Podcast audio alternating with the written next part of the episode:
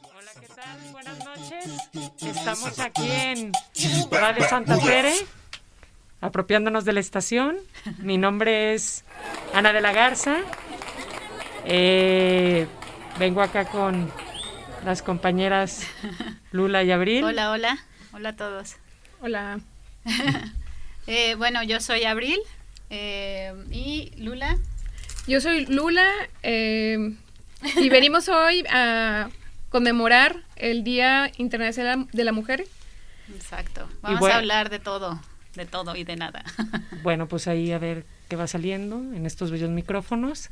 Eh, Muy bien. Lo primero tendría que ser explicar qué es el Día Internacional de la Mujer y por qué no deberían estar regalando flores, Para empezar, ¿no? hablando de la sedosidad del cabello y los dientes de perla. Por favor, no lo hagan, porque no es una celebración, es una conmemoración. Claro, claro, y lo que se conmemora es una lucha que llevamos años y mujeres antes de nosotras y esperemos ya no sean tantas las generaciones después de nosotras que tengan que seguir conmemorando este día. Pero eh, se escogió el 8 de marzo, por ejemplo, ni modo, es una historia jodida, porque en una fábrica de Nueva York, unas, unas maquilas, unas mujeres que trabajaban en una maquila, eh, decidieron, digo, marzo ya era el Día Internacional de la Mujer, años atrás, pero el 8 fue porque ese día decidieron exigir mejores salarios, mejores condiciones de trabajo y a los, sueño- a los dueños se les hizo fácil cerrar la fábrica y quemarla. Mueren 123 mujeres dentro de la fábrica porque no pueden salir. Entonces, siempre que les den ganas de regalar una flor o decir que son los seres más bellos del mundo, acuérdense que nosotras nos estamos acordando de esas mujeres que estaban pidiendo mejores salarios y que aún siguen haciéndolo, ¿no? las condiciones de trabajo, ¿no? Los eh, cambiar un poco la idea del, del, del, del festejo, ¿no? A una conmemoración, a reconocer que hay mujeres que quieren ser escuchadas. Y bueno, aquí estamos nosotros hablando, que, que queremos que nos escuchen desde una postura eh, y también desde nuestra visión, ¿no? De lo que hemos vivido, de la, del, del aprendizaje de vida. y bueno, primero que nada, me gustaría recordarles nuestras redes. Síganos en Santa Tere Radio. Eh, mi, bueno, yo sí tengo Instagram. Mis compañeras ahorita lo van a presentar. Yo, eh, mi perfil es Abril, Abril Leonil. Eh, Ana no tiene Instagram, pero ella sí tiene Facebook. Sí, pero no, no se los voy a dar porque no los voy a agregar y no tengo Instagram. No los conozco. y lo siento. Me dan miedo a veces. Ah, no sé. Eh, no, tienes razón, ¿no? es una, una red social peligrosa. Aparte es una red social distinta. Digo, yo no conozco el Instagram porque decidí ser cavernícola, pero pero creo que es más personal Facebook. Claro. Bueno, a Lula la pueden encontrar en. Eh, yo estoy como Lula Caperula en Facebook y en Instagram. Y pues empecemos, Ah. compañeras. Lula, fíjate que quiero comentarles que no nos conocíamos, ¿no? Para Ajá. empezar, eh, estos señores de la producción se les ocurrió la brillante idea de juntar mujeres que no se conocían. Y aparte no solo no nos conocíamos, no conocíamos el radio. Es la primera vez que veo estos bellos Tampoco, micrófonos. Exacto. Y bueno, eh, eh, ha sido un experimento interesante desde a- antes de iniciar el programa y ahorita que vamos a comenzando, pero eh, Lula tenía una inquietud, ¿no? Eh, saber qué, qué hacemos ahora y cómo somos nosotros en nuestro ambiente de- incluso de vida y el laboral, ¿no? Ella tenía ciertas inquietudes y me gustaría que nos contara algo importante, ¿no? Lo que, es- lo que hace ella en su trabajo y, y fue lo primero que ella me dijo cuando hablamos, ¿no? Sí. Bueno, pues yo este estudié sistemas computacionales eh, hace ya bastantes años. Que pues en ese entonces era una carrera que no había mujeres. Eran, éramos muy poquitas. De hecho, creo que fuimos nada más cuatro y la mayoría eran hombres. Y pues sí, fue un- yo venía de, de vivir en, ahora sí que en, en provincia de la provincia, media inocente, y sí me topé principalmente con albures o cosas que me decían mis compañeros, en buena onda, porque pues no, también no me voy a... pero pues ahora sí, como que recapitulando. Que salga, que salga. Sí, digo, los cavernícolas, sí. De hecho, en, mi universidad había un profesor que a mí nunca me tocó, afortunadamente, pero decía cuando llegaba una mujer a, su clase, decía, mira, tú por el solo hecho de ser mujer, mm, no vas a pasar. Híjole. Ah, cabrón. Era así como que... Y creo que si hubieran muchas chavas que lograron taparle la boca ahora sí. Claro. Entonces, pues sí, y ya después en los trabajos también, este, pues te topas con un mundo completamente masculino. Afortunadamente, y, sobre todo en empresas, ahorita aquí, bueno, las mexicanas todavía como que no tienen esa cultura, como que apenas, y de hecho me incluyo, ¿no? Nos estamos como que em, informando sobre el feminismo, sobre todo, ¿no? Actualmente trabajo en una empresa, este, es IBM, que a mí me sorprendió el día que entré, mi jefe, mi manager me dijo, por favor, cualquier comentario que te hagan tus compañeros fuera de lugar, dime. Y te dan cursos de acoso, te dan, te preparan como para enfrentar todas esas, esas situaciones, ¿no? Y eso se me hizo muy chido, porque me tocó también en trabajos, como tú decías, de, eh, oye, pues creo que ya llevo tanto tiempo, ¿por qué no me das un aumento de sueldo? Claro. Y me contestaron, ah, sí, pero nos vemos en el cuarto de tu hotel. Ah. Entonces, así como que... y yo bien tonta, ¿no? O sea, pude haber hasta demandado. Deberías haber demandado. Sí, sí. Pero, por ejemplo, ese tema que tocas, el tema de denunciar, yo creo que es un tema que la lucha femenina ha ayudado, ¿no? Esto del Me Too, esto de que ya no te quedes callada. Por ejemplo, yo trabajo en el DIF, perdón, ya me aloqué, pero que la denuncia va a seguir, eh, se me hace que hay más denuncia. Antes no es que no sé si es que pase más, no sé, porque yo no tengo los datos anteriores, pero por ejemplo, ahora sabemos porque ya la gente se está animando a hablar, ¿no? De lo que nos pasa. Pero a mí, por ejemplo, me dicen, oye, pues si tan mal le fue, ¿por qué no fue y dijo algo? Pero cuando luego vas y dices algo, te empiezan a decir, ¿no? Oye, pues tú, ay, o no, no es tan grave, qué exagerada, nada más te dijo que era broma lo del cuarto del hotel, era broma. Pero a ver a qué hombre le dicen, ay, güey, a ver, vamos al cuarto de tu hotel. Ay, se los dicen, ya van a estar con el fundillo fruncido, pues, o sea, es, es un tema que no... Que, que, rebasa y luego es difícil de entender, como el tema, por ejemplo, del acoso. ¿Cuándo es chiste? ¿Cuándo?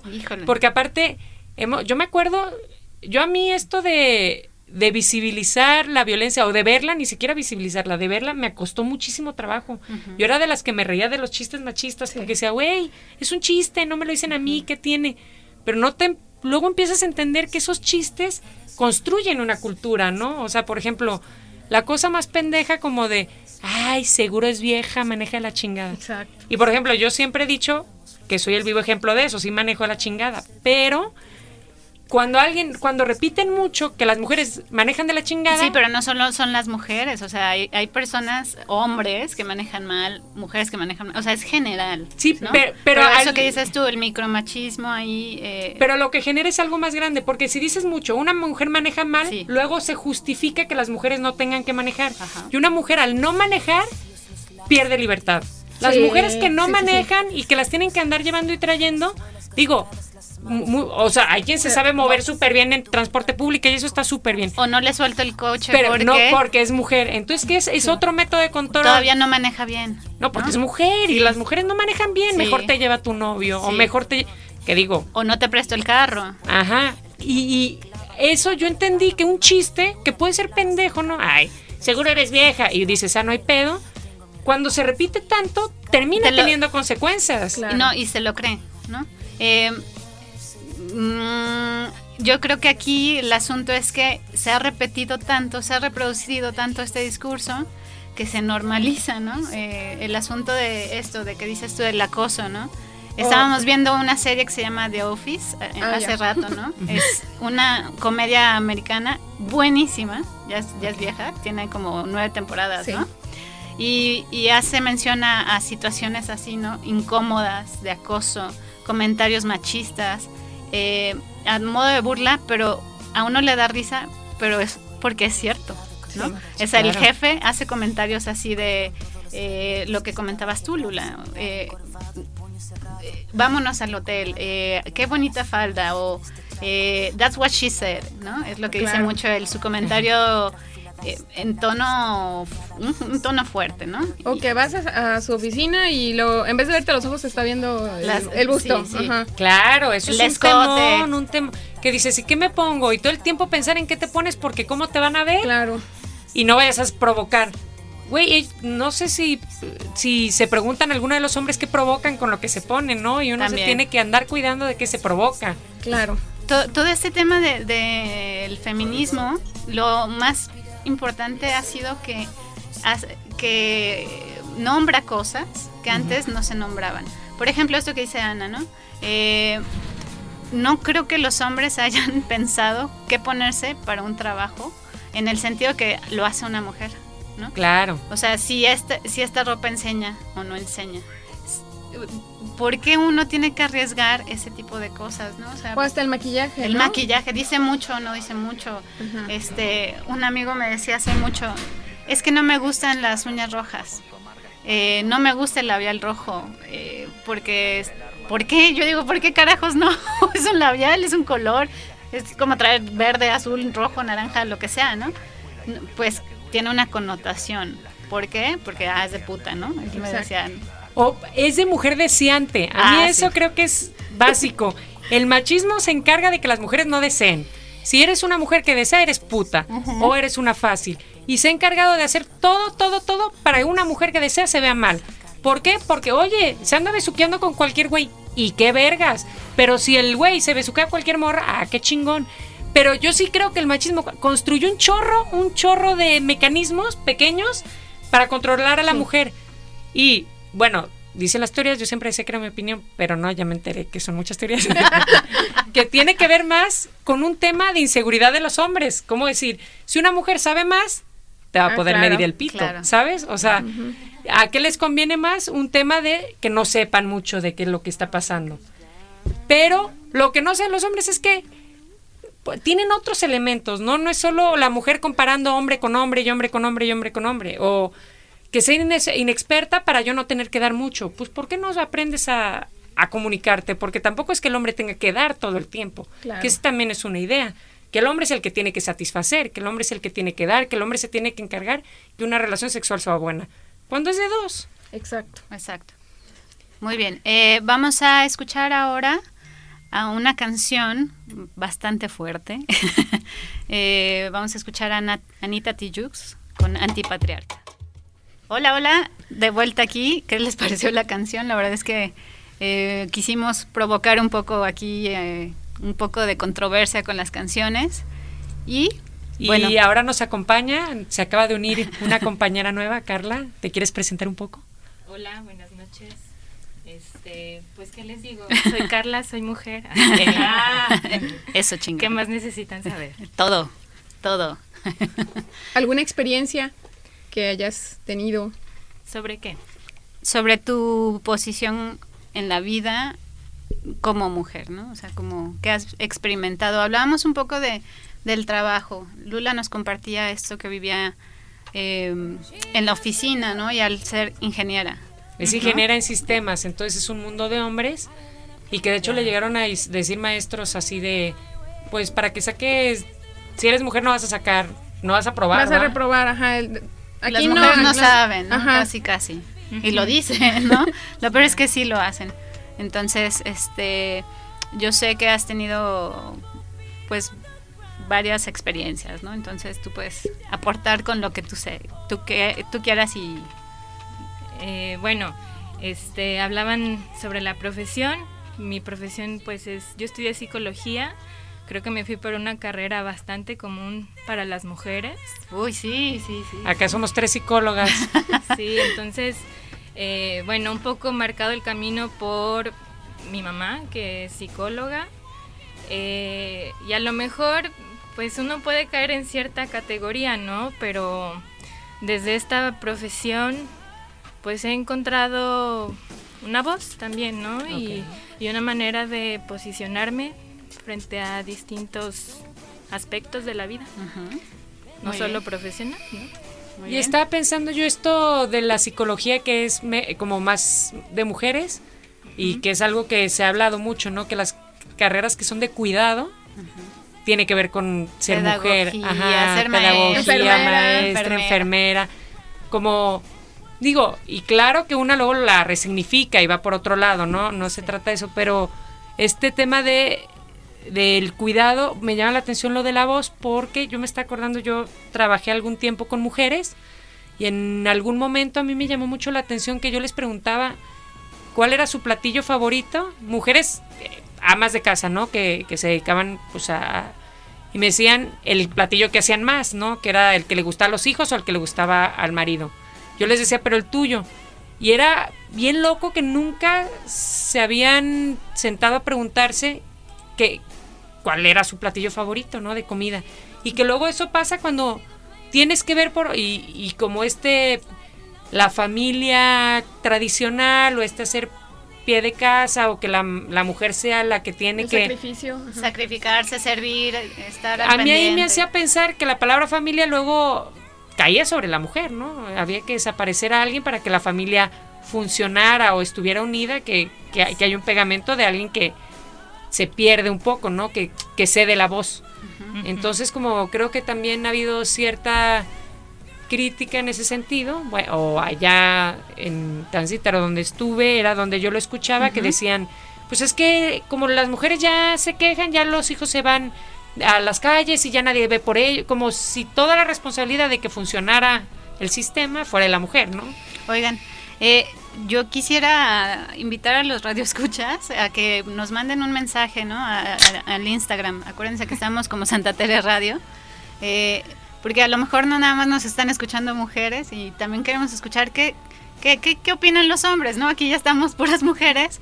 No estamos dejando hablar a ningún hombre, aunque quieran, y nos vean con ojos de, de sí quiero hablar, pero no, va, no los vamos a dejar. Pero esto que dice Ana, que creo que es algo muy conocido y muy hablado, ¿no? Como el machismo y el feminismo, de cómo empieza, aparte de la cuestión histórica, ¿no? De lo que introducían al inicio, pero sí lo que se va reproduciendo en la familia, ¿no? Que es lo, lo más inmediato y luego también en la, en la amistad y, en, y luego conforme vayamos creciendo y vamos teniendo estas experiencias de, de ser personas, en conociendo mujeres, conociendo hombres, ¿no? Y, y empezamos a ver la sexualidad y empezamos a tener como una serie de vivencias muy importantes que nos marcan y nos posicionan, ¿no? En- en- ante alguien. Y yo creo que aquí, pues no nos conocíamos, bueno, no, no tenía el placer de conocer a Lulu, pero nos vamos dando cuenta, ¿no? Que uno toma decisiones frente a eso, ¿no? Que nos marca. Eh, la familia, como decía Ana, porque una mujer tiene que pensar en función de eh, del otro y no, y no de ella, ¿no? No, no se ve ahí. De tan solo el hecho de, de que te digan, es que para que te realices como mujer, tienes que ser madre. Claro. Y si no lo eres, uy, eres tachada de, de todo, ¿no? Sí. En mi caso ha sido así porque yo decidí no tener hijos. Porque no, no, no, no es mi plan. ¿No está bien? Y sí ha sido así como, pues que te preguntan, ¿Para cuándo ¿para los cuándo? hijos? Y si dices que no, o hasta ahorita to- todo el tema de, de, pues, sobre- de decidir con lo que quieres con tu cuerpo, del, pañueli- del pañuelo verde. Sí, del tema del aborto, ¿no? Justo Exacto. yo hoy estaba hablando con, con un compañero de trabajo de eso. Me decía, pues es que tal vez deberían de, ¿qué me dijo? Así como, deberían de legalizarla para algunas personas. Y yo, a ver, no, no se trata de legalizarla para las feministas, ¿no? O sea, y, y yo lo que le hacía entender y le dije, es que no se trata de decir, aborten, carajo. No, el chiste es que si lo quieres hacer sea una posibilidad y que sea una posibilidad segura. Claro. porque Claro. ahí sí tendrías total libertad de qué hacer con tu cuerpo. Porque una mujer siempre hay la posibilidad, uses lo que uses, de quedar embarazada, siempre, ¿no? Entonces, Ahorita que te escuchaba pensaba en que el tema del, de que sea una posibilidad y se vuelva un derecho, podrías hacerlo político, ¿no? Pero creo que las decisiones que puedan mover a cada mujer para tomar esa decisión no deberían de ser politiquizables, ¿no? Si, si se puede decir así.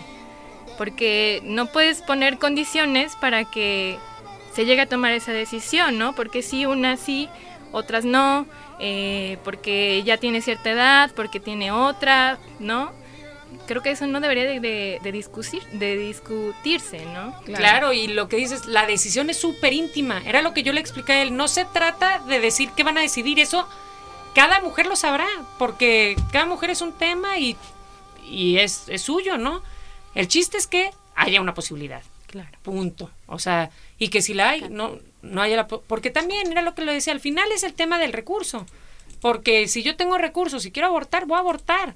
Y en hospital y con mi No, y, hay, y bien. hay quienes no tienen recursos y abortan, o sea. No, pero ahí va, ahí es el tema. No tienes recurso, abortas y y estás en peligro ¿no? de, mu- no, de muerte. mueres, ¿no? o sea, Ajá. es una cuestión más que de, de terminar con una vida, eh, es una cuestión de derechos, ¿no? De una persona tiene derecho a, poder decidir y no morir por esa decisión, ¿no?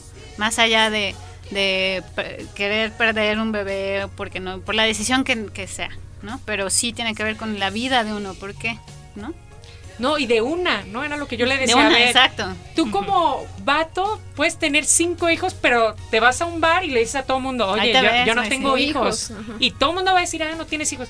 Pero tú como mujer, si tienes cinco hijos, vas a ir a un bar y vas a tener un cuerpo de mamá, punto. Desde ahí te cambia el cuerpo, ¿no? O sea, no le vas a decir, no tengo hijos. y algo cambió ahí. O sea, al fin y al cabo lo cargas siempre en el cuerpo. Ocupas un lugar distinto ahí, ¿no? Claro.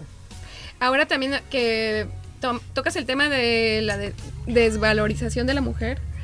También cuando la mujer entra ya a una etapa madura, que empieza ya la menopausia, también es así como que, ah, ya no, no Ah. eres como un producto o algo. Ya no sirve. Ay, güey, no sé si a ustedes no les ha pasado categoría. eso. ¿Qué? ¿La, la menopausia? No, no, pero el sentirse viejas ¿No es el mujer. calor, güey? Sí, claro. No, o sea que yo no sé, nunca he sido vato, pero el tema de, de que la juventud en la mujer es apreciada, mientras que en los hombres, ay, es como ven el sugar daddy, la madre, ¿no? O sea, exacto. pero como que la mujer siempre se busca más joven, más inexperta, como si eso le diera un plus, ¿no? En, exacto. en el general imaginario. Un brillo especial. Ajá. Y uno se hace vieja. Sí, pero eso así como que, ay, pues no, ya es, ya es una, una menopáusica o, o todo el tema también de la menstruación, ¿no? De cómo desde chiquitas nos enseñan a hasta avergonzarnos de, de lo que sucede. De... Y, y- y, ¿sabes qué me acordaba? Que cuando eres niña y adolescente, eso que dice Lulu es impresionante, ¿no? Que eh, te preocupas porque no te bajó, ¿no? O sea, mis compañeras Ah, sí, sí. Y, y- y yo no. Eh, o ya, ya escuchaste que a ella no le ha bajado y a, a- mí ya me bajó y a qué edad. Y luego tiene todo este juego también alrededor de que tienes que esconderte y, y no, no sabes qué está pasando. Y es un, un tabú, ¿no? Los niños se burlan de ti, tienes que Claro. cuidarte la chamarra en la cintura. Eh, O igual cuando es al revés, que desarrollas más, este, bueno, te llega tu menstruación más chiquita y también un trauma para esa niña que quería jugar, quería correr y ya te dicen, no, ya no puedes correr, ya no puedes este- esto. O sea, todo Fíjate esa- que sí es un- una cosa muy fuerte, ¿no? O sea, a mí, una de mis hermanas le llegó la regla cuando estaba en tercero de primaria, ¿no? Ah, en tercero de chiquita. primaria. ¿Ven? Bueno, ah, sí, muy chiquita. ¿Qué vas a saber de eso, no? Y cómo lo puede significar. Eh, no, y también ahorita que te escuchaba Abril, pensaba en que empiezan estos a presentarse estos cambios en el cuerpo y el pudor apa- aparece, ¿no? Pero Sí. tiene un significado distinto para las mujeres que para los hombres, ¿no? Bueno, hasta ahí. me Yo, me acuerdo muy bien. Bueno, si son mujeres y nos quieren contar cómo les bajó su primera vez, pueden mandar un Sí. mensaje al Instagram de Santa Tere Radio. O si se acuerdan de cuando le pasó a sus hermanas, a su abuelita, les cuenta, así, sí, lo que quieran contarnos, Yo- manden mensaje al, al- al- a la estación. Santa Tere Radio, acuérdense, en Instagram y también en Facebook, pero mejor en el Instagram. Porque ahí sí los leemos, en el otro no. Yo me acuerdo bien la primera vez que me bajó, que un día antes sí estuve muy encabronada. y yo no entendía bien qué pedo, pero estaba muy encabronada. Y no quería hablar con nadie. Y el día que me bajó, al otro día empecé a sentir que todos los hombres me veían. Todos. O me ponía la toalla femenina y sentía que todo el mundo la veía. el como pañal. si fuera un pañal. Sí. Y decía, me la están viendo. Y me la están Y nadie nunca te, digo, ya, ya me habían contado, ¿no? Pero nadie nunca me dijo que no se veía, que aunque tú la sientas gigante, no se ve, ¿no? Entonces, no sé, como ese tema de cuando te baja y preguntar, ¿a ti ya te bajó? ¿A ti? Sí. Y así como a la que le baja chica, a la que le baja grande también Sí, es un a tema. mí Ahí. todavía no. ¿No? Bueno, pues vamos a escuchar otra canción. Eh, es Corazones Rojos de los Prisioneros. Y la verdad es que esa- esta rola trae un mensaje bien chido. Porque también la religión judio-cristiana también nos ha, ha perjudicado mucho. Desde que Eva fue la mala. Y desde que muchas cosas. Y desde que María concibió virgen. Eso es muy fuerte. ¿Cómo ven eso de porque Dios así lo quiso? Porque Dios también es hombre. Ándale. Ándale. Pues sí, es que con eso que les decía de que María concibió siendo virgen, es a lo que venía antes, ¿no? De que la religión se las ingenió para que la mujer pudiera tener hijos sin coger, ¿no? Que, que es lo que tanto miedo da y que es lo que les digo, que ha armado todo el machismo. Porque, y les digo que otra, siempre yo creía que era mi teoría, pero es una teoría muy pensada y estudiada, que la propiedad privada necesita, el machismo necesita de la, más bien, para tener propiedad privada necesita el machismo. ¿Cómo va esto? Si yo soy un güey que tiene su parcelita, chingón y tal, y necesito heredarla, y necesito saber quién es mi hijo. Entonces al principio cuando las mujeres, pues al principio las mujeres no era como que, ay, mi, esto de la monogamia y tal fue después, pero tiene que ver porque las mujeres siempre vamos a saber quiénes son nuestros hijos, siempre, porque los parimos, punto y se acabó, pero los hombres no tienen manera de saber quiénes son sus hijos. Entonces, ¿qué hacen? Controlan a la mujer, que solo se chinga un hombre.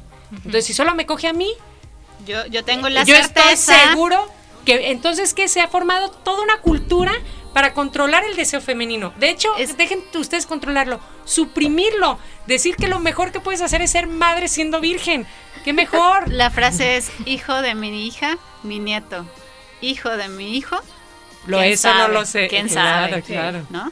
Entonces, sí está fuerte. Eh, nos mandan una pregunta, un comentario al, al Instagram y dice, eh, yo vendía en mi tienda de abarrotes eh, y cuando la atendía las señoras o las chavas no se animaban a pedirme toallas, ¿no? Las toallas sanitarias.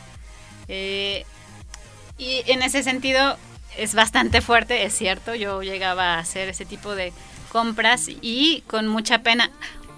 Además, me acuerdo que te daban las toallas en una bolsa negra. No sé, creo que lo siguen usando, ¿no? Pero eh, No te hagas, te pedías una pinche caguama y era la de papel y nomás ahí te metían dos, tres toallitas. No, no, no, en serio, en serio. O sea, yo soy de León y León es un estado muy mucho, mucho, mucho, mucho. Ahí prohibían los besos siquiera, ¿no?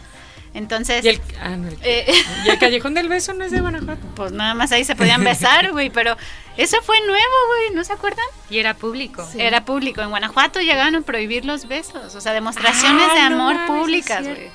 Entonces, bueno, me, me- me fui un poco, pero el asunto es que es cierto, o sea, incluso eh, como la sexualidad que está hablando Ana, que es impuesta, que es, te dicen qué hacer, cómo desear, cómo eh, moverte, cómo, qué puedes hacer, qué no puedes hacer. No nada más la- el la- misionero, ¿no? Ah, el misionero, el conocido misionero, ¿no? Nada más una posición y si no, eh, pues si ya te sabes todo el Kama Sutra, estás No. haciendo otro tipo de, de cosas. ¿No? Y cuando había las Prohibidas. sábanas con el hoyito. El- el- las sábanas Sí. con el- la cero muestra, sensual, cero sensual. la muestra de, de- de la, De la virginidad.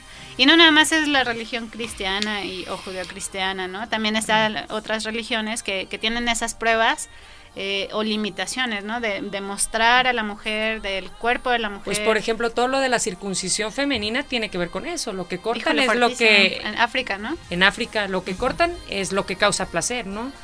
Yo, por ejemplo, me tocó dar clases de sexualidad en una escuela y se me ocurrió dar las partes de, pues, de la vulva, la vagina, pues, del aparato reproductor femenino y les platiqué del clítoris porque ahí está, ¿no?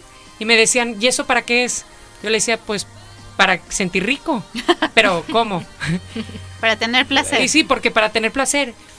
Y me decían, pero que no solo tienes para eh, relaciones. Las niñas creían, primero de secundaria, que si tenían cuatro hermanos, sus papás habían tenido cuatro veces relaciones sexuales.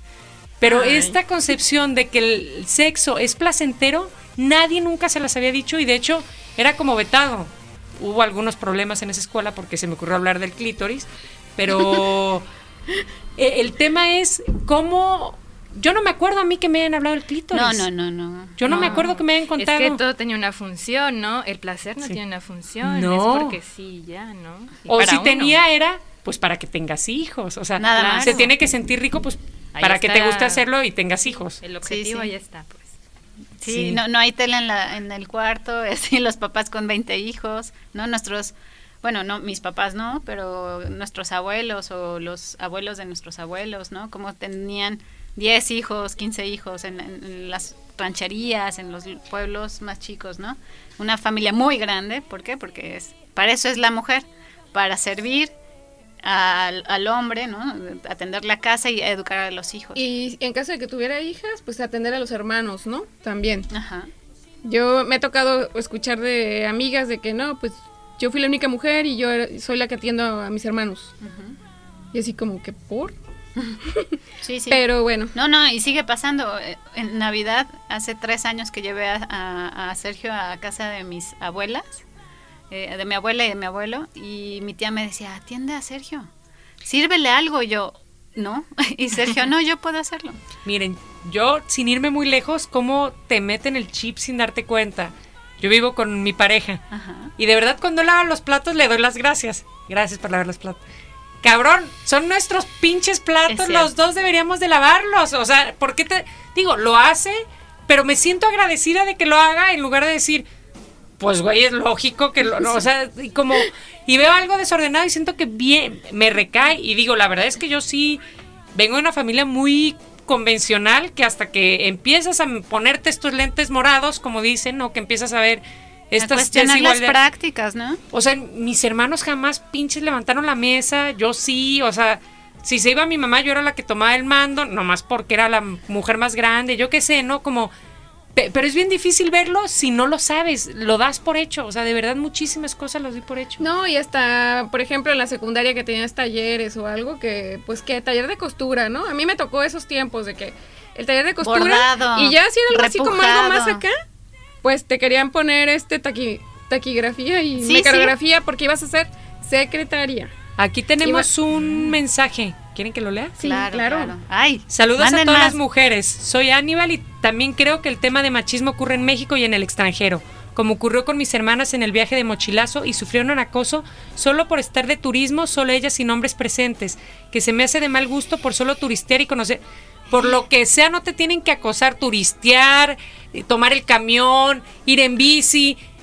Ustedes hombres que Cruzar andan el en- puente peatonal, o sea, yo ir de noche caminando, nomás Nada sola. más, pararte en la esquina, esperar el camión, lo que sea, es una cuestión muy, muy pesada. Y una vez mi papá me decía algo como, oye, pues es que todos tenemos miedo en la noche, a nosotros también nos asaltan y todo. Y hasta que le dije, ¿a ti te da miedo que te cojan? no, nunca en la vida he sentido miedo que me cojan. Dije, ah, yo lo siento todas las noches. Punto. Ahí se resume la violencia de género. Yo, yo la verdad es que me acordé de, ahorita que lo dijiste, yo anduve en camión porque llegué a estudiar aquí a Guadalajara en la universidad y no tuve carro hasta hace poco, ¿no? Y durante todo ese tiempo yo viví varias, eh, varias situaciones de acoso. Eh, varias, bastantes. Una, cruzando el puente, tener miedo de que me tocaran, pues me tocaron. Me rozaron el busto. Eh, caminando a plena luz del sol, ¿no? Eh, estaba yo cruzando, caminando por la expo. creo que era día de, de alguna convención. De verdad, dos de la tarde, les platico. Y yo tenía vestido. Y se acerca un chavo en moto y me acaricia, o sea, no me acaricia, porque es- acariciar Eso es sería muy bonito. No, no, no, no, no, no, fue de la chingada. Me ultrajó. tocó, me tocó el, el- el- los senos y yo me congelé, me paralicé. No, no supe qué hacer. Cuando yo llego a la casa de mi expareja, me dice, pues es que ve co- que cómo vienes vestida, ¿no? Yo no sé por qué en ese momento no le partí la, la madre, No, pero... ma. Qué bueno que es expareja. Exacto. Chingada. Pero no nada más eso. Y otro, otra ocasión yo iba un día que estaba lloviendo. Ya ven cómo llueve aquí en Guadalajara y se cae el cielo, Violento, ¿no? Es Cuando se terrible. hizo el río Mariano Otero. En exacto, en cinco minutos ah, cae una tormenta digna de, de un apocalipsis. Y yo iba llegando a mi casa y un güey en un, en un arbusto, yo por mensa le digo, oye, allá te puedes tapar, ¿no? Acá, arrímate allá. Y voltea y me enseña su pene. Este... Ay, ese es clásico. Otro día, eh, afuera de mi casa, afuera de mi casa, esperando el camión, me nalguea un vato. Y así les puedo contar miles, miles. O sea, es como dice Ana, tú tienes miedo. ¿De verdad los hombres tienen miedo de salir a la calle? Sí, porque dicen, a mí me da miedo que me salte. Sí, a mí también. Pero a mí que me quiten la pinche mochila. Pero a mí me rajaron el pantalón de un pinche agarrón de nalgas. ¿A ustedes les han dado miedo eso? Pues no. O, no. o como lo que te compartí cuando iniciábamos, ¿no? Yo, yo recuerdo que estaba, pues yo creo que de cinco años, no sé, chiquita y, y vivíamos en un pueblo y fue una persona, un señor, un viejito, porque me acuerdo que estaba anciano, a cortar el pasto y mi mamá me dijo, llévale esta bolsa para que meta ahí la basura. Y yo fui y se la llevé y yo me acuerdo que el señor me agarró mi, mi, mi Metió mano. pues me metió mano.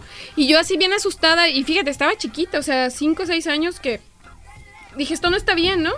Fui con mi mamá y mi mamá, ¿qué te hizo? Mi mamá obviamente le puso una buena madriza. Se lo madreó. Sí. O sea, imagínate cuánta criatura, niños, niñas, o sea, terrible. sufren de y abuso lo peor en la familia. Muy, En- muy cercano. Ahorita que hablabas de esto, recordaba una, una amiga me comentaba que de niña pues sufría acoso en el camión, ¿no? Y iba con su mamá, su mamá no se había dado cuenta. Y no me acuerdo si fue esa ocasión otra o, o en otra ocasión en la que vio que otra señora reaccionó contra alguien que le había hecho algo, ¿no? Y a partir de ahí ella dijo, ah, ok, pues en- entonces sí puedo decir algo, ¿no? Y, y se defendió en otra ocasión, ¿no? Pero fue muy significativo para ella ver que otra mujer se defendía. Pero qué difícil luego es eso de defenderte, ¿no? Yo me acuerdo el día que me agarraron las nalgas, yo iba caminando, bueno, El iba corriendo. El día que ibas corriendo. Iba corriendo y tras. Fue un agarronzazo, me rompió el pantalón. Volteé y lo vi correr. No grité, no- yo solo corrí para el otro lado. Dije, no voy a volver a terminar lo que en pinches empezó, cabrón. Eh, Pero fue horrible. Te me sentí paralizada. Yo me acuerdo paralizas. que todo el día tuve ganas de llorar, todo el día. Y todo el mes estuve fantaseando con que lo regresaba y le pegaba, que le... pero no lo hago y no lo hacen, ¿no? Y, y, y, a- y luego me acuerdo, porque pues he ido a análisis toda mi vida, pero iba a análisis y le platicaba a mi psicólogo, le decía, es que él no se excitó con eso, no recibió ningún pinche placer, pero ¿qué hace? Te chinga. Y eso es lo que hacen los Te hombres. marca, te marca. Te chingan, es porque pueden, tómala. Porque Bueno. tú crees que se excitan y que luego se la van a jalar pensando en eso, claro que no, te chingan. Hasta la palabra chingar, ¿no? La Claro. connotación que tiene. Y a propósito de la propiedad privada, este, bueno, el que haya esos actos en público es para decirnos a las mujeres, tú no puedes ir en público como si nada, ¿no? Tienes que tener miedo. Tienes que tener miedo y te tienen que, te tienen que, tienes que ir cuidada, tienes Claro. que ir con alguien, ¿no? Sí, yo creo que, y por ejemplo, también eso de los albures, ¿no? Que en construcciones y cosas así se, se escuchan, dicen que no es tanto, claro que no es para que lo escuchemos, pues que, que a quién le gusta, "Ugh", a nadie le gusta que le digan eso, pero es para que el otro vea cómo Lo potente que lo eres. potente que eres. Y ese es un tema. El machismo les ha obligado a los hombres a creer que son potentes, que tienen que ser potentes Que todo el tienen que tiempo. demostrarlo, sostener ese lugar, y a claro, lo que sea, ¿no? eso también como psicólogas y yo creo que mis compañeras, mis no me van a dejar mentir, los hombres llegan también con un tema de no soy potente todo el tiempo. Pues van a rodar cabezas. Vamos a escuchar la siguiente canción. Heads Withdraw. Bueno, pues yo lo que sí quisiera compartir es que tengo poquito tiempo, me considero, me considero y aún ignorante en todo este tema, términos del feminismo. Eh, la palabra sororidad, cuando me la dijeron yo así, esta, la tuve que googlear, porque no sabía, o sea, mi ignorancia y también yo creo que el mismo, la misma cultura en la que estaba ahora sí que uno metido, pues sí, no, no, no tenía todos esos términos, no sabía. Entonces, ahora se me hace bien chido lo de la marcha. Yo no asistí, pero creo que ustedes sí. A un año de la marcha, Yo no asistí porque me iba a poner como las Pussy Riot. Entonces, mejor. La verdad es que, Lu- Lula, creo que nos identificamos contigo porque a pesar de que nos dedicamos a trabajar con personas de otra forma, ¿no? Las tres, Ana, Carla y yo, somos psicólogas y escuchamos diario, no diario, pero pues seguido, ¿no? Lo hemos vivido en la clínica, eh, lo hemos leído y hemos estado en clases. Al respecto, que analizan la teoría y la parte también personal, como decía Ana, del, lo que cuentan las señoras, lo que vive la mamá de, o la, hermana del desaparecido. Hemos trabajado con personas este, que están en ese contexto y creo que llega el, momento adecuado a tu vida en el que te decides posicionar ante algo que está pasando no nada más en, la colonia, en las redes sociales, está pasando en, todo, en todos los ámbitos, ¿no? Y sí es algo fuerte. Y yo creo que esto de posicionarse, bueno, a mí, yo sí, mi experiencia fue primero como muy escéptica, ¿no? O sea, yo sí llegué a decir, eh, es que qué radical, cálmese, y nada, no es tan...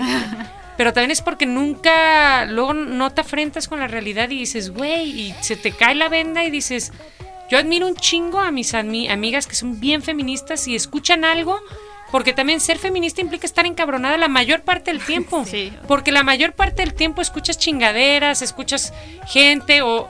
O sea, hey, eso no se dice así porque estamos tan acostumbrados. De hecho, a mí me da miedo decirme feminista porque les digo, yo no puedo ser tan congruente. Yo a veces digo, voy a pelearme ahorita con mi papá, voy a pelearme ahorita con este amigo. Pero la neta, ¿quién podría ser congruente todo el tiempo, no? Digo, yo no soy tan estudiada en el tema o especialista, ¿no? Pero me gusta pensar y me gusta decir también que hay tantos feminismos como mujeres, ¿no? Y hay muchísimas posiciones, cada quien la podrá abordar como pueda, ¿no? Y como pueda ir entendiendo qué es esto del feminismo y, y, bueno. En la marcha lo decía, ¿no? O sea, yo a mí nunca me ha pasado nada, pero no podías, no podía no hacerlo. No, y fíjense eso que dices que hay diferentes feminismos, yo a veces me quedo pensando, porque a mí a veces me, me agobiaba, ¿no? Que decía, güey, a mí, no sé, me gusta quitarme el pelo del sope, ¿no? Y ya eso es no ser feminista, pero es un tema que es lo que te quede bien. Yo creo que lo que hay que romper del machismo es que siempre dijo, la mujer tiene que ser así y el hombre tiene que ser así. El día que se quite el tiene que, vamos a estar más relajados todos y nos podemos empezar a construir, porque al hombre también le cae, y a la, pero a la mujer nos cae peor, ¿no? Porque también, yo creo que el machismo lo sufren todos, pero el hombre con poder, ¿no? Pero yo creo que lo más cabrón del machismo es que te dice, tienes que, si no, no eres mujer. Tienes que ser femenina, que existe algo como feminidad, que existe algo como masculinidad. El día que se rompe eso, empiezas a decir, a ver, nací con este genital, pero puedo hacer lo que quiera con él, ¿no? o puedo hacer lo que quiera conmigo, no con el genital. no nada más las, que se identifican eh, con otro género, ¿no? Otro sexo. Eh, no nada más es la mujer. Entonces estamos muy enclaustrados Ahorita que tocan ese punto, yo, por ejemplo, digo, no si no manches, si las mujeres estamos en, lucha y empezando, ahora imagínate las mujeres trans. Claro. O sea, ellas, ellas sí es otro, otro rollo yo hace poco vi la, la serie de Pose, no sé si sí, sí, sí, han tenido la oportunidad de verla. Sí, sí, o sea, son minorías. Primero vi el, documental de Disclosure. Eh, minorías en las que, aparte de, de, ser transexuales, son personas de color, ¿no? Entonces, sí es algo bien, bien, bien fuerte. Eh, hoy leía un tweet que decía, el promedio de vida de un transexual es de 35 años. Claro. ¿Qué quiere decir? Que, que mueren asesinados, ¿no? No, o, por o suicida, con una depresión o con una enfermedad, eh, una enfermedad, ¿no? ¿Por qué? Porque tiene que ver también con este cuidado de ellos. No, y es eh, que también son personas que no, no les han dado la, no, no les han dado la oportunidad de trabajar en, algo digno, en algo que, puedan. El acceso a la salud. Es, un lugar muy particular, ¿no? el que trabajar en la prostitución, ¿no? O trabajar en, en quizá a lo mejor en bueno, ya en la, parte de, de, estéticas y eso está chido. Pero también pues es... no todos le saben eso, ¿no? Es como Y no a todos les gusta eso, no porque sea mujer trans quiero cortar el pelo. Claro, pero ya ven, hombre. Tal vez quiero hacer otra cosa. ha habido casos de la una maestra hace poco, bueno, recuerdo una noticia aquí en, Jalisco de una maestra que la corrieron, que no podía ejercer como maestra por ser transexual. Mm, Entonces, esa parte también yo también ahorita no quiero hablar mucho del tema porque no soy mi experta y a lo mejor puedo decir algo que no deba de decir, Pero No. pues sí es otro... Mira, Lula, yo creo que aquí nadie somos Nadie expertos, experto. incluso eh, el que sea más eh, leído en el tema se puede decir así y me gusta escuchar a veces a esas personas que dicen a mí me gusta escuchar lo que piensa el otro o, o- o dialogar con ellos porque se puede entonces intercambiar puntos de vista y a lo mejor estos que nos están escuchando aquí en el, en el cuarto están diciendo ah órale ellas piensan esto no esta posición están O yo creo- generando. Eh, y alto, perdón, antes de que se me olvide, nos habían dicho que nos escriban, por favor, mándenos mensaje al, al- al- al inbox del Al del Instagram de Instagram. Santa Tere Radio, por favor. Anímense a platicar porque yo Cuéntenos creo que experiencias, tanto si- no importa su género. cuántas Lulas, cuántas Abril, cuántas Anas y Carlas han estado así, ¿no? Eh, es, nos preguntaba Lula que ella no fue a la, a la marcha. Yo no fui a la marcha porque Daba, Pues no que no me daba miedo, sino que así, voy o no voy, voy o no voy. Y ya, y eso que tengo una prima que es, que ella sí le encanta y, y- y- y está en la está, lucha. está activa. Hasta inclusive una tía fue y No, sí, o sea, me quedé, sí me quedé con ese gusanito. Lástima que este año pues no se pudo realizar. Cuídense, ¿Tú cuídense. crees? Hay tantas No se mujeres acaba- guerreras sí. aquí en Guadalajara No, se va a realizar. algo va a Sí, haber, sí ¿eh? hay. A mí me y acaba de que decir lo mi realicen vecina. y que se queme todo. Y también estuvo padrísimo esa protesta de las, un día sin mujeres. A mí me Ah, encantó. fuertísimo, sí. A mí me gustó, lo lástima que luego fue un día sin nadie, cabrón, O sea, porque nos sí. fuimos, nos desaparecimos y a las dos semanas ya todos nos tuvimos que guardar. Entonces como que un poquito. fue medio fuerte. Era lo que yo pensaba, qué pinche coronavirus tan imprudente porque nunca había habido... Se me hace que es machista. Sí. Sí, yo creo que lo hizo un machista complotero. Oigan, tenemos otro mensaje que dicen que yo atendí una tienda de abarrot. Ah, no. Yo vi una chica trans en una Mac de maquillaje y se le hizo buen pedo.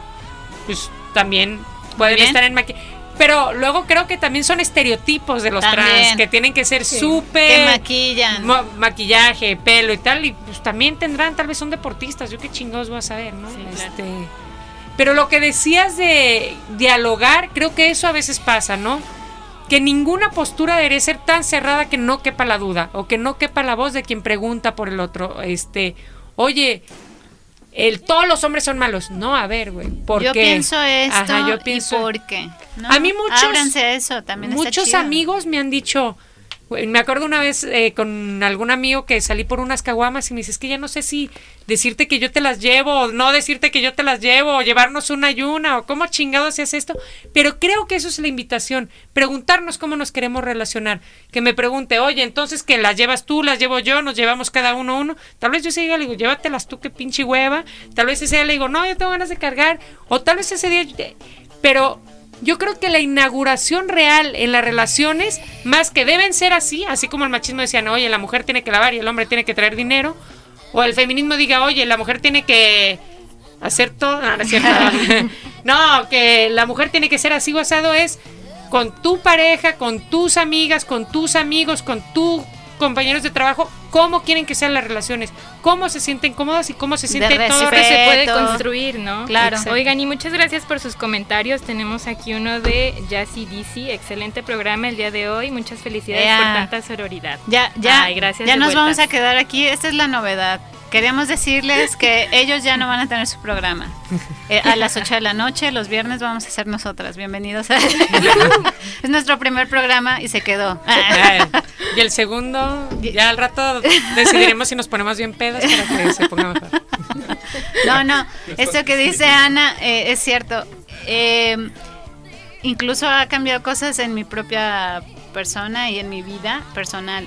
Hace, cuando iniciábamos nuestra relación, mi novio me decía, es que si tú abortas, eh, no, si tú, tú embaraz, si tú te embarazas y tú quieres, y tú quieres este, abortar, pues cortamos o yo, yo sí me aviento el paquete y yo y ahora él me dice es tu es tu decisión es tu cuerpo Pero es que empieza, yo les voy a contar, mi mamá fue a la marcha. Mi Sí, mamá fuimos con ella. Ajá, y llevaba una manta que ella lo hacía por su sí. y este, Ay, pero la verdad es que mi mamá digo, y creo que toda la familia hemos ido de picar piedra, ¿no? Es familia acá conservadora, ¿no? En algún punto. Mi mamá es religiosa, es católica y le late, ¿no? Creo que es una católica pensante. Luego se enoja que ando peleándola, pero Este, por ejemplo, No el tema del aborto, no, pero para ella el tema del aborto era incuestionable. Ella me decía, es que Ana, no para mí es una vida que se pierde, ¿no? Eso no entra. Pero cuando fue a la marcha y empezó a escuchar todo y dice, ya entendí, ya entendí que se trata de otra cosa, no es del aborto bueno, el aborto malo, Exacto. es de que se pueda decidir. Y ahora mi mamá usa pañuelo verde, ¿no? Y, eso se me hace bien padre y creo que eso te da la marcha, eso te hace hablar con otras mujeres y conocer otro, otras voces, porque estábamos, la otra vez estaban hablando con unas amigas de las burbujas, ¿no? Porque siempre decimos, ay, esa vive en su burbuja y como que siempre de las creemos... burbujas. No, es que siempre creemos que la burbuja es esta toda rosita y de dinero y tal. Pero ¿Soy también yo? nos dimos... no. estaba hablando con unas amigas que me decían, güey, se fue a vivir a otra ciudad y conoció, conoció mujeres, ¿no? Amigas. Y la perruchaban. Y dice, es que yo vivía en una burbuja que las mujeres eran amigas y eran sororas y que me echaban la mano y todo. No es así en todos lados. No. En muchos lados son competencia las mujeres. Entonces, entre más escuches a otra mujer decir, güey, por ser mujer vamos a hacer leña contigo. Y cuesta trabajo porque nos encanta la tijera, tijereada, Sí, compararte y sentirte mejor. Es muy fácil Es que sentirte con mejor. eso crecimos, ¿no? Claro, Y creo que aquí en, en Guadalajara, bueno, no sé, hay- creo que hay espacios en los que se han podido construir este tipo, este, esta nueva manera de relacionarnos entre todas, ¿no? Y de cuidarnos también. Creo que sí está presente aquí. Yo, Sí, yo yo quiero también. mandarle un saludo a nuestro amigo Julio César. Ya eres nuestro amigo. Eh, dice, qué chingón programa. Ojalá y se repita. Es un tema muy extenso, concuerdo. O sea, estamos hablando de chile, mole y pozole, pero al mismo tiempo es Nosotros un nos tema, gusta ¿no? decirle asociación libre. Exacto. El psicoanálisis ante todo, compañeros. Este, Vayan análisis. Ah. Dice, Ahorita les dice doy mi teléfono. compañero que qué opinan de la caballerosidad. Es Ah. duda. Hashtag es duda. No, no, no, está bien bueno que lo pregunten porque era lo que les explicaba de mi amigo que me preguntaba si me ayudaba a cargar las caguamas o no, ¿no? Porque luego parece que hemos tratado de ocupar tantos lugares como si los hombres se hubieran quedado sin lugar. También, También, yo creo también. que los hombres no han hecho la luchita para encontrar su lugar, que creo que eso les toca a ellos y no nos vamos a volver a encargar de eso. Claro. Pero ¿saben cómo lo pueden encontrar? Preguntando. Así, Así. En Google, no se No. crean. No, pero preguntando cómo eso. ¿Qué opinan de la caballerosidad? sea- ¿Qué importa qué, impor- qué importa qué pienso yo? Pregúntale con quién vas a salir. Exacto. Oye, ¿te late que te abre la puerta o no te late? ¿Sabes qué? Otro gesto que yo personalmente lo, lo aprendí aquí en Guadalajara es cuando vas caminando A la derecha. que te ponen a la derecha. Bueno, no, no, al lado de la calle, ¿no? No, No, al revés. es al revés. Es al revés. Ajá. Ajá. Ellos se ponen del lado de la calle y de Sí. ellos Se protegen de los, de los manoseadores. Todavía Ah. eso me, me saca un chingo de onda. A mí, mi novia me dijo la otra vez que veníamos caminando, ay, ve, eh, pon- ponte a este lado porque me estresa que vayas ahí. Y yo, ¿por? Mira, yo creo que está bien ponerlo en pregunta porque, mira, o sea, no sé, se, se siente bonito que, que tengan esas atenciones, ¿no? Pero de alguna manera te dejan en un lugar un poco vulnerable, ¿no? Dices, ok, entonces no puedo ni siquiera estar al lado de, del lado de la de la calle. orilla, ¿no? O sea, y, y, un- y no te das cuenta, pero son cosas que vas percibiendo y sí se te quedan y a ellos también, ¿no? Es lo que digo, yo también creo que la caballerosidad pensada, ¿no? Porque la caballerosidad también empezó porque esto de la mujer no puede abrir una puerta, ¿no? Es, ah, frágil como una flor. Pero también te- está, tener atenciones no tiene nada de malo, porque también parece que nos fuimos al otro lado de, no, güey, pues muévete como puedas, no, pues si no que, o sea, si quieres una relación también échale huevos, ¿no? O sea, no se trata de que luego te valga madre el asunto. Pero yo lo que digo es, como dices, lo ponen en pregunta, pregunten. Pregúntele con quién vas a salir. Oye, a ti ¿Qué qué te quiere late? ella? ¿Qué, qué le gusta? Pregunten. Pregunten, chavos.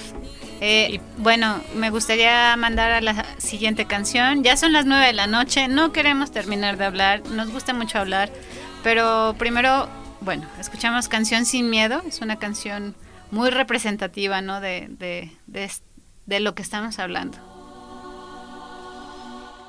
Es buena canción, ¿eh? Es, es, es, es un himno, se ha vuelto un himno ah, de Te muchas llega, mujeres. te llega adentro. Y exacto, te llega adentro, fuera, porque habla de una realidad nacional, mundial, de toda la mujer. Yo de, de hecho iba a decir, tocamos este tema como entre mucha risa y todo, pero es un tema muy duro, es un, yo creo que una cicatriz fuerte en México y en las mexicanas, ¿no?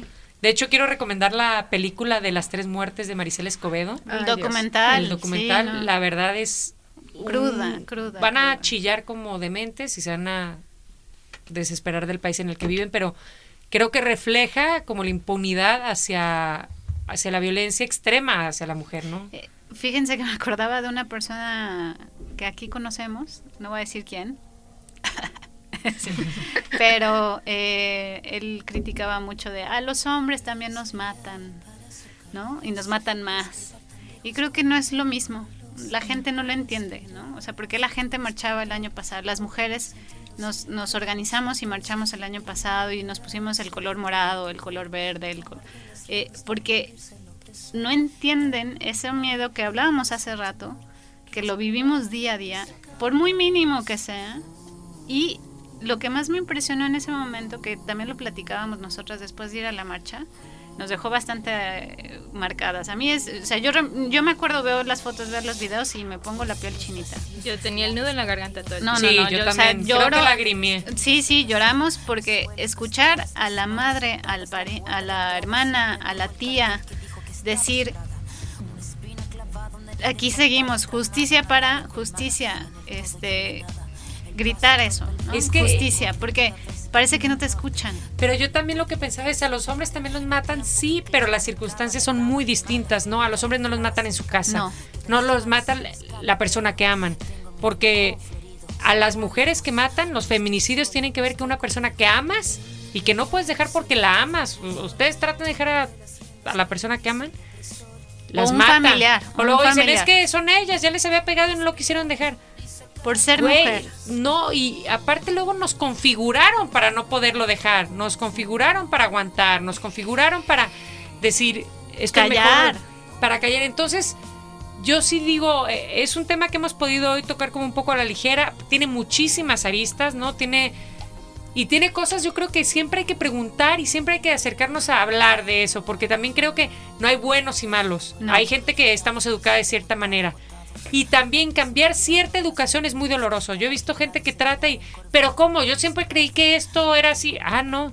Y es bien difícil. Es como si eres diestro y te hacen escribir con la mano izquierda. Pues no ¿Cómo? mames, te vas a dar huevo y luego te vas a volver a la mano derecha y cosas así. Pero a lo que voy es, hay que tener paciencia y hay que practicarlo. Es algo que se practica y solo se practica evidenciándolo y solo se practica hablándolo, ¿no? Y siendo sensible, o sea, eh, no, no de, ay, qué bueno, no, sí, qué triste. No, no, no, o sea, es tocar esa realidad de que está a la vuelta de, de- de tu cuarto, o sea, es tu vecino, es tu amigo. No, y es preguntarte por ti, y no solo como hombre, porque siempre dicen, es que los hombres no somos todos malos, o sea, no se trata de que los hombres sean malos y las mujeres buenas, no, habemos mujeres muy machistas y hay mujeres que violentan y hay hombres muy chingones que se preguntan y tratan de hacer las cosas bien, pero el chiste es eso, preguntarte dónde estoy siendo violento y con quién, ese, hay que preguntarnos diario, es cansado, uno se siente de la mierda, sí, pero si se hace el ejercicio es como un músculo, se fortalece y luego